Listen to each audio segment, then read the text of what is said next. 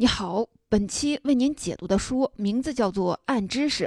自2016年阿尔法 Go 大战李世石以来，人工智能一直是一个炙手可热的话题。机器向我们展示了惊人的学习能力。阿尔法 Go 先学习人类的棋谱，然后超越人类。而且让人头疼的是，就算是谷歌的工程师也并不知道机器是怎么做到的。这一种知识是机器发现的，人类无法理解的知识。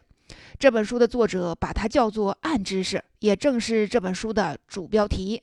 这本书不只是为你清楚地定义了什么是暗知识，还回答了几个根本问题：人工智能给人类社会带来的真正变化究竟是什么？如何最简单、最通俗地概括这个变化？我们如何应对这个变化？这几个问题可都不是小问题，作者也来头不小。他是美国硅谷的知名投资人王维佳博士。王维佳博士早年在美国斯坦福大学攻读博士学位期间，就做过人工智能方面的研究。后来进入产业界，在硅谷和中国都创办过高科技公司。目前在硅谷专注于人工智能方面的投资。可以说，他在人工智能相关的学术界和产业界都有着非常丰富的阅历经验，对整个产业和科研的进展方向有着独到的洞见和理解，这就为本书的讨论提供了绝佳的质量保证。你绝对能够从中读到在别的泛泛讨论中无法获得的精辟见解，进而有可能转化为你对自己的这项产业变革大趋势的理解。第一，讲清楚什么是暗知识，暗知识与明知识、默知识之间的哪些区别。第二，讲清楚机器学习有哪些优势，使它能够发现暗知识，而这些优势为什么是人类的认知能力所没有的。第三，讲清楚暗知识对产业变革和人自身发展的影响，哪些行业会因为暗知识的发现而产生新的投资机会。咱们先来看第一个方面，究竟什么是暗知识呢？说到知识，你首先想到的肯定是各种用语言或者是数学符号表达的定理、公式，这些也就是明知识。它们被记录在书籍、报刊、杂志、音频等各种媒介上。只要人们通畅无阻地掌握了语言或者是符号，明知识就可以在人和人之间传播，人类学习明知识就很方便。这是这类知识的巨大的优势。然而，明知识的这个优势也带来了一个问题，就是明知识必然受制于语言表达能力的有限性。有些信息我们大脑能理解，但是你就是没有办法用语言来表达出来。要理解这个问题，就得先来说信息与知识是什么关系。简单的说，单有信息还不能算是知识。信息是事物的外在特征，任何一个物体所包含的信息量都可能特别大。比如一块石头的形状、重量、颜色，甚至分子结构等等，都是信息。但这些还不能算是知识。知识则意味着有某些信息被描述了出来，并且在时间与空间中建立了某种关系。举一个例子，比如我们说牛顿运动定律。是知识，是因为它清楚地表达了力、质量和加速度之间的关系。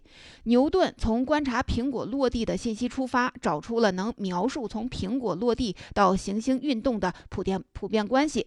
即两者都是因为有万有引力，这是一种稳定的关系模式。对模式的识别就是人类的认知过程，识别出来的模式才是我们通常所说的知识。而知识的应用，也就是拿已经识别出来的模式去预测接下来会发生的什么事情。人类的明知识，特别是科学，就是这样发展的。理解了这个关系，接下来我们回到关于明知识的局限性问题。人类大脑接收信息的能力与语言表达的能力之间差距很大，大到一个什么程度呢？我给你来做一个比较。人类大脑接受的环境信息量是巨大的，一棵树、一块石头都可能包含几十兆甚至是几十个 G 的信息量。在大脑接收到信息之前，我们需要用感官接收信息。我们的眼睛平均以十兆每秒的速度向大脑传递信息。但跟大脑相比，人类的语言表达能力却是极为有限的。比如读书的平均速度只有每秒五个字，四十比特，一兆等于一百万比特。这个进和出的差距是六个数量级。也就是说，尽管人类的大脑接受了极为丰富的信息，但我们的语言表达能力很有限，很多时候只能用简化了的概念和逻辑表达。这也就意味着，最后所得到的明知识也将是非常非常有限的。所以啊，最初计算机科学家们的设想，有没有一个办法，能够让机器像人类那样学习明知识，又不会受制于人类有限的语言能力呢？沿着这个思路，还形成了一个学派，就是机器学习的符号学派，就是让机器像人类那样学习明知识。特别是能够按照一定的符号演算和操作，就像做几何定理的证明那样，从逻辑关系中寻找出新知识。他假定所有人类的思维都是符号的推演和计算，所以只要给机器相同的算法，机器就能像人类那样学习明知识，用符号运算来代替人类有限的语言能力。这种思路在人工智能的发展史上曾盛极一时，但终究失去了主流地位。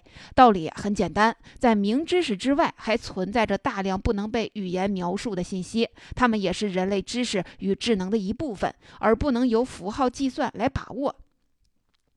那些不能被语言描述但建立了一定关系的信息，就是人类的末知识。默知识无法以公共的方式学习或者是传播，所以只能靠手把手的教来学会。例如，你学会骑自行车、学会游泳、学会打乒乓球，都需要教练不厌其烦的示范，加上你自己不断的练习和亲身体验才行。所以，这种知识也是非常个人化的。虽然你和你的邻居都会开车，但你们的驾驶习惯、对行车中可能发生的紧急情况的应变感受可能完全不同，因为来你们对如何开车的默知识都带有强烈的个人色彩。机器学习也可以处理默知识，就是强调类比方法的类推学派。这一派的思路非常的简单：第一，如果两个东西的某些属性相同，那么它们就是类似的；第二，如果有已知的某些属性相同，那么它们的未知属性也会相同。类推往往是人类默知识的特点。例如，老警察一眼就能看出谁是小偷，这就是从以往的小偷身上具有的属性类推到眼前的嫌疑人的身上，但不一定说清楚是根据什么来判断出来的。机器学习的类推也依赖于对不同事物的相似与否的判断。人类对相似度可能只有模模糊糊的感受，比如那个老警察能感到以前的小偷与眼前的这个嫌疑人之间的相似度，却无法精确地表达出来。机器在这方面就很有优势，它可以很容易地抓住相似度的量化特征，从而做出比人脑还准确的判断。如果说默知识意味着某些信息关系模式是可接受但不可描述，那么我们还可以进一步的设想，是不是还有一种知识还可以是人类既不可以描述也不可以感受的东西呢？如果有，那就意味着说是超出人类理解能力的东西了。这就是只能由机器认知来发现的暗知识。这里必须强调的是，暗知识并不等于某些还没被人们认识到的知识。比如，在量子力学被提出以前，人们无法理解微观粒子的运动规律，而有了量子力学的知识，就变成了可以理解了。这就是说，量子力学并不是暗知识。真正的暗知识是什么呢？它是人类根本无法理解的知识。举一个例子，我们可以假设有一种生物生活在微观粒子的层次，对于我们来说，各种奇异的量子现象在这种生物看来简直就是稀松平常。那么，如果这种生物有对微观世界的知识，这种知识就是人类所不能理解的。即便人们发现有这种知识以后，也依然不能理解。因为这种微观生物有着完全不同的感受能力和表达能力，它对世界的知识就是人类既无法感受、无法描述的暗知识。再举一个更直观的例子，在警察办案的过程中，警犬总是能起到很大的作用，尤其是在缉毒案例里，警犬就能闻出是毒品，但对人类来说，既无法感受，也无法表达。我们可以说，警犬掌握了一种暗知识。现在我们可以说，机器认知所发现的就是这种意义上的暗知识。像阿尔法狗所发现的如何下围棋的知识，既没有人说得清楚为什么应该这样下，也没有一个围棋高手能建立这种棋路的感觉。但阿尔法狗能抓住的确是真实存在的信息关系模式，否则它就不会赢了李世石。上面讲的就是第一个方面。总结一下，人类知识包含可以描述和传播的明知识与不可描述的个人化的默知识。暗知识指的是那些区别于明知识和默知识的，既不可感受也无法描述的知识。机器发掘出来的暗知识，尽管无法被人类理解，却可以在机器间传播。人类知识和机器知识共同描画了未来世界的知识图景。那么第二个问题是，机器为什么能发现人类不理解的暗知识呢？我们拿今天机器学习最拿手的模式识别来做一个例子，具体看看机器认知是如何实现这一点的。图像的模式识别任务很明确，给一个小孩子看狗的照片，小孩子就知道这是狗。那么我们如何让机器看到狗的图片时也回应说这就是狗？这就是要学习大脑工作的方式了。人类的大脑是靠神经网络来工作的，神经元之间的连接可以在学习过程中被不断的强化，形成一个稳定的连接模式。比如，因为狗见得多了，小孩子一看到狗的图片，神经元固定的反应模式就出来了，他马上就知道这是狗。机器学习所依赖的人工神经网络也模仿了这一点，用神经元一层一层的组成了一个神经网络，不断的用狗的图片去训练机器，调整网络每一层神经元的的。参数，直到最终反映出正确的答案是这是狗为止。久而久之，机器也形成了固定的反应模式，给出狗的图片就也立马就识别出来了。问题是，神经网络涉及的参数太多了，像微软做了个能超越人类识别图像能力的网络，就有一百五十二层，总共一百五十一亿个人工神经元的连接。这么大的量就不可能靠人力去调参数了，而需要设计一种办法让机器自动的调整。想想公安局里给嫌疑人画像是怎么做的呢？画师会先问目击者嫌疑人的性别、年龄、身高，然后问他五官的样子，比如是单眼皮还是双眼皮，是高鼻梁还是塌鼻梁。这就是提取主要的特征。画师先画出样子，目击者说眼角再耷拉一点儿，画师在不断的改，直到画出目击者记忆中的样子。机器认知也学的是公安局的这一套，就是提取主要的特征，如何训练。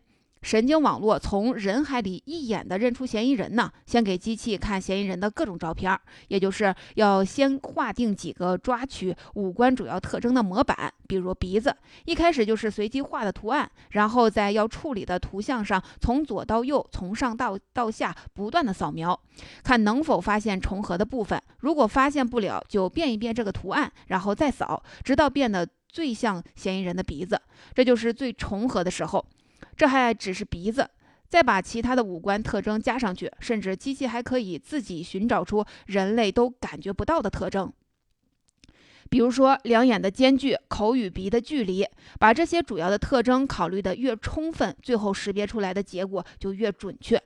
机器这种学习公安局画像的方法有一个专门的名词，叫卷积神经网络。所谓卷积，就是那些抓住主要特征的小模板，把图片上下左右横扫一遍，以求发现重合。这个名称啊，很有些唬人，但它基本的工作方式，通俗来说就是这样。机器学习当然还有很多其他的途径，但卷积神经网络目前是在图像识别里最火的方法。因为它非常的有效，能够比人脑对图像的识别更快、更精确。我们就拿它来当一个例子。为什么机器用这种方法可以发现暗知识呢？表面上看，机器学习依赖的神经网络就是模仿人脑的，为什么反而比人脑还厉害呢？一是。与机器的感官相比，人类的感官实在是太差了。人类进化出的感官主要服务于觅食和求偶的任务，眼睛看不见红外线，耳朵也听不到超声波，甚至触觉、嗅觉、味觉的分辨率更是粗糙。而机器的图像识别依赖的是各种物理、化学和生物类的传感器，这就比人的感官精密。精密的多了，不仅可以获取人感受不到的信息，而且对信息的分辨率也远超人类。第二，人脑的神经元是靠化学分子传导的，每秒钟大约只能传导两百次信号，而且还非常的不可靠，平均每次传输的成功率只有百分之三十。而那个卷积神经网络是靠晶体管和电信号传导的，不仅比人脑快了几百万倍，可靠性几乎是百分之百。最后一个原因，大脑内部每一个神经元之间究竟是怎样连接的，连接的强度如何，至今仍然是一个黑箱，我们几乎完全不了解。但卷积神经网络中的每一个神经元之间的连接，我们却有着非常精确的控制，各种相关参数都可以存储和提取，这就保证了机器发掘出的暗知识可以在机器之间传播和复制。尽管机器学习有上述的种种神力，但人类也不必妄自菲薄，更不必现在就开始忧心机器会超过人类，因为毕竟它还有很多不如人脑的地方。它最大局限性就是它只能提取相关性，而不会理解因果关系，靠死记硬背。像一个刻苦但不聪明的学生，不理解公式，靠做海量的习题，企图把世界上所有的问题类型都过一遍。比如那个识别嫌犯的卷积神经网络，在得到准确的图像识别结果以前，必须经历大量的特定训练，而不会自己举一反三。在训练最开始的时候，神经网络的表现极其的笨拙。给他看一张白狗的图片，他甚至可能把白狗看作。狗的相关特征，于是再看白兔子的照片，也依然认为是狗。人类则不同，两三岁小孩子只要看过几只狗以后，几乎就都能认出所有的狗了，而不需要大量的训练。这恰恰是人工智能还不那么像人的智能的地方。神经网络的另一大局限性是无法解释结果为什么是这样。这其实是暗知识的特征，它超出了人类的理解能力，当然就无法理解。在有些情况下，人类只关心有用和有效，有没有解释可能并无所谓。但在许多涉及安全和公共政策的问题上，不可解释就意味着无法充分信任它。也无法和大众沟通，比如医疗领域也可以用卷积神经网络来识别 X 光片，但它的结果绝不能不加解释就直接的用于诊断，而只能作为一种辅助手段，需要专业的医生的检查审核，所以医生的地位仍然是无可取代。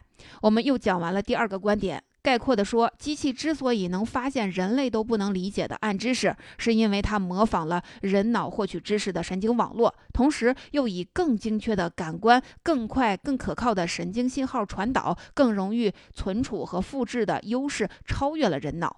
使得机器能够抓住某些信息的关键模式，而对于人脑来说，这些模式既是无法描述，也不可感受到的。但是，我们也要看到，现阶段的机器学习还有两大局限性，这使得它还不能在所有情况下都可以替代人脑。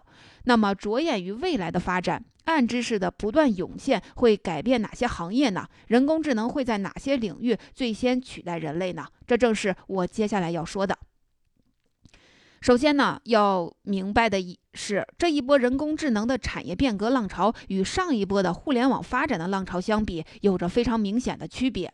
互联网从一九九四年起步，最开始是和传统产业没有什么关系的边缘行业，直到今天，互联网对传统制造业、农业、交通运输等行业的影响，也还局限在媒体和营销方面。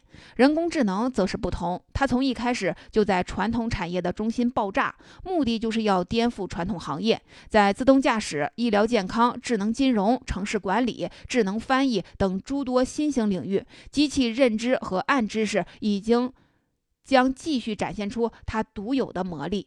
任何传统产业的从业者都无法置身事外，必须从现在开始就要努力的破解应对之道。而对没有没投资者来说，更意味着众多潜在的机会的涌现。我们拿自动驾驶来做一个例子，具体来看看暗知识的发现会给这个汽车行业带来哪些潜在的机会。目前来看，自动驾驶的自动化分级有一个五级的标准，最高的等级是完全的自动化，车辆可以在所有天气条件和任何场景下实现自动驾驶，无需人类驾驶员介入。这到目前为止只能算是远景目标，还没有成为可商用的现实。一个重要的原因就是我们刚才说的，机器只会找相关性，但不懂因果，所以对驾驶中出现的形形色色的场景无法理解。目前大部分在开发的自动驾驶车辆，大部分自动化或者是有条件的自动化水平。就是说，还是由人负责全程的驾驶，但在限定条件下，可以由机器驾驶几分钟，或是更明确的分为人负责的时间段和机器负责的时间段。当机器负责驾驶时，人可以手离开方向盘，眼睛不看路，脚离开刹车。能做到这一步，已经是相当不错的成就了。正是由于有了前面说的卷积神经网络等神奇方法，发掘暗知识，进一步提高驾驶的自动化程度，才可能成为现实。目前还有一些产业变革上的痛点需要克服，比如说，要实现完全的自动驾驶，就需要有所驾驶区域的高精度的地图。为了保证安全性。精度就需要很高，这就可能需要足够的无线传输带宽，把不同地区的地图数据传给汽车。更麻烦的是，路上的拥堵情况与道路封闭的信息可能是实时更新的，这就只能靠路上的行驶的其他车辆收集数据，上传云端，再实时下载到附近的车里。因此，这就可能造成一个恶性循环：一开始没有几辆上路的自动驾驶车辆，也所以就没有什么实时数据的收集，也就没人敢用自动驾驶上路了。反过来，也就是无法实时的收集路况的数据。克服这样的痛点，一方面是要依赖机器学习水平的进一步提升，但也要看，正是在解决知道的求索过程中，新的产业需求就有可能被创造出来。首先，自动驾驶的发展往往又与电动汽车技术密不可分，这就要求能够进一步的缩短充电时间，降低电池成本。所以，电池技术的突破对自动驾驶来说也会有巨大的商业价值。其次，充电桩和换电池站将会成为一个巨大的市场。如果有大量的汽车在高峰时间同时的高速充电，这就有可能对电网造成难以承受的负荷，所以市场也会产生改造旧有的电网和储存电能设备的新需求。最后啊，传统汽车厂商需要营造成本巨大的线下售后服务体系。你买一辆车就得靠 4S 店来解决各种问题。到了自动驾驶实现之后，汽车本质上就成了一台带着四个轱辘的电脑，所需的零部件比现在的油车大大的减少。电动车就可以像一个人的电脑或者是 iPhone 手机一样变得标准化，这将大大的冲击传统汽车行业的营销模式。你就可以像手机 APP 上购物一样。来买车了。除了对产业的变革以外，机器学习还可能成为，或者是已经变革着社会和人自身。那些重复性高、可预测和可编程的工作，最容易首先被人工智能取代。比如收银员、快递员、公交车、出租车司机，而很难标准化、程序化，特别是还需要依赖对人类情感理解的工作，就很难被替代。典型的代表是考古学家、心理咨询师、外科手术医生，甚至是保姆。当然，人工智能时代的到来还将产生许多前所未有的新工种。数据标注员就是这样一类的新工作，因为要训练机器识别出暗知识。就得需要大量已标注的数据，包括图像、视频，原则上需要把被识别种类的所有情况都标注出来，机器才可能完全的掌握。这只能依靠大量的人工来完成。类似这样的新工作岗位，在暗知识被不断发现的时代中将层出不穷，社会还将因此发生更多难以预知的结构性的变革。我们所能做的，只能是不断的强化自身，以应对任何可能的变局。说到这里，《暗知识》这本书的主要内容就讲完了。我们再来回顾一下今天的三个方面。首先，暗知识之所以区别于明知识和默知识，就在于它既不可感受，也无法描述。机器发掘出来的暗知识，尽管无法被人类理解，却可以在机器间传播。其次，机器以更精确的感官、更快、更可靠的神经信号传导、更容易存储和复制的优势，超越了人脑，所以它能发现人类都不能理解的暗知识。最后，机器认知。和暗知识的发现将从根本上颠覆传统产业的发展模式，同时在自动驾驶等新兴领域创造出新的商业机会。暗知识的时代同样是机遇与挑战并存。人类自有文字并进入文明社会以来，已有数千年的历史。这数千年可以说都是人类获取知识的历史。今天，机器学习给出了人类知识的一个全新方向，竟然可以让人类利用自己都不理解的暗知识去解决。问题。而且这些暗知识从总量上说，将远远的超过人类已经积累和尚未发现的知识。表面上看，这似乎意味着人类是否理解知识已经不再重要，因为反正有机器来替我们搞定一切。但你如果往深里想，这恰恰是对人类掌握知识的能力提出了更为迫切、更为严峻的要求。如果所有人都依赖机器，那么那些因为占有机器的知识而聚集资源的机构或者是个人，将决定社会权力的分配、公平、正义这些固有的价值体系将有可能要被重新定义。无论何时，人自身的发展和完善才是解决一切问题的终极目的。在这个意义上，机器并不能改变什么历史，最终具有决定意义的仍然只能是人本身。